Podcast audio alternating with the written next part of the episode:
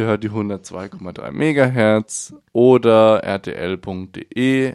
Da drückt ihr dann auf Stream und dann findet ihr dieses Programm und wir versorgen euch mit Nachrichten zum 1. Februar 2022.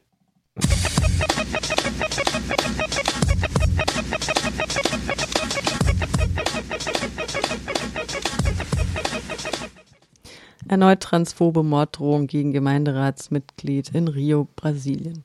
Am Sonntag, den 23. Januar, erhielt die Stadträtin Benny Brioli von der linken sozialistischen PSOL in Niterói in Rio de Janeiro eine weitere Morddrohung per E-Mail. Die Nachricht trug den Titel Geschenkchen für den Abgeordneten Benny Brioli und bezog sich auf die Transparlamentarierin mit männlichen Pronomen. Der Verfasser der E-Mail nahm andere schwarze ParlamentarierInnen der Partei in Kopie.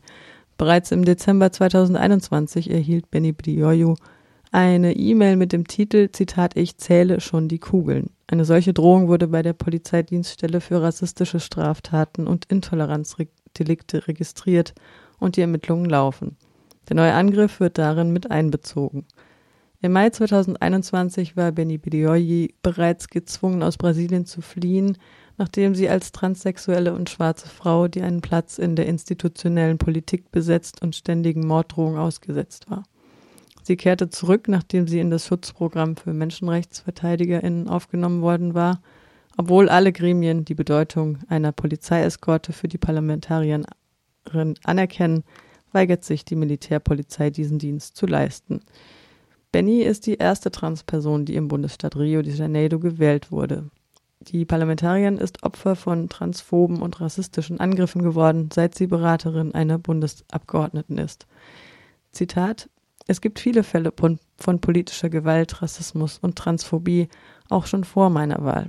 Als ich die erste Transberaterin in Niterói war, wurde ich bereits mehrfach angegriffen. Seit meiner Wahl haben sich die Aggressionen und Drohungen verschärft. Ich bin ständig Opfer von Hassverbrechen geworden, habe Drohungen erhalten, wurde auf der Straße und in den Netzwerken angegriffen. Die politische Gewalt, unter der ich leide, ist kein Einzelfall. Sie richtet sich immer wieder gegen schwarze ParlamentarierInnen und Transpersonen, sagt Benny Bidioyi in einem Interview mit Frauen der PSOL im vergangenen Jahr über die wiederkehrenden Drohungen und die Gewalt, der sie während ihres Parlamentsmandats ausgesetzt ist.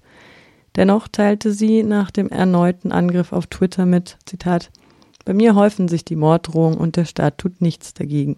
Sie wollen mich zum Schweigen bringen, aber ich lasse mich niemals unterbrechen. Überlebende der Nuklearkatastrophe von Fukushima ziehen vor Gericht.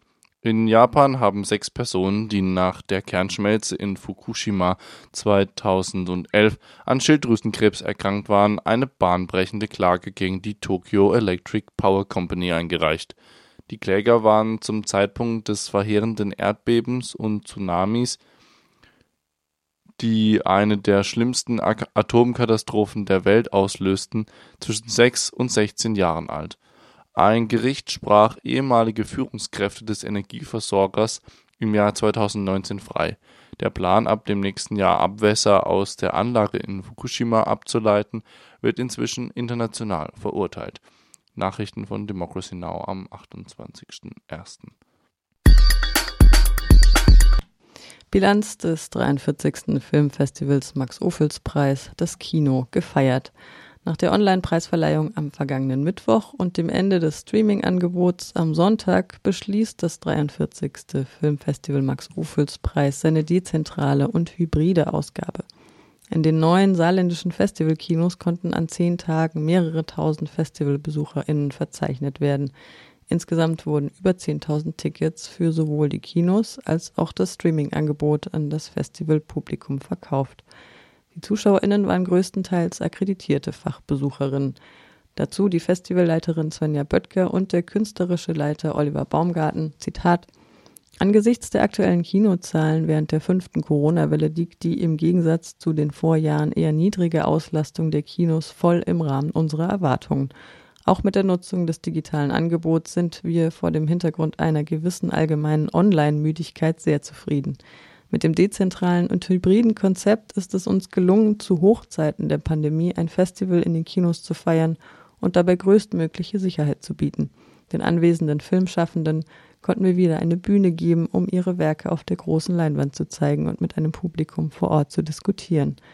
Den kulturellen Ort des Kinos mit Leben zu füllen und ein Festivalgefühl zu ermöglichen, bleibt für uns der wichtigste Auftrag.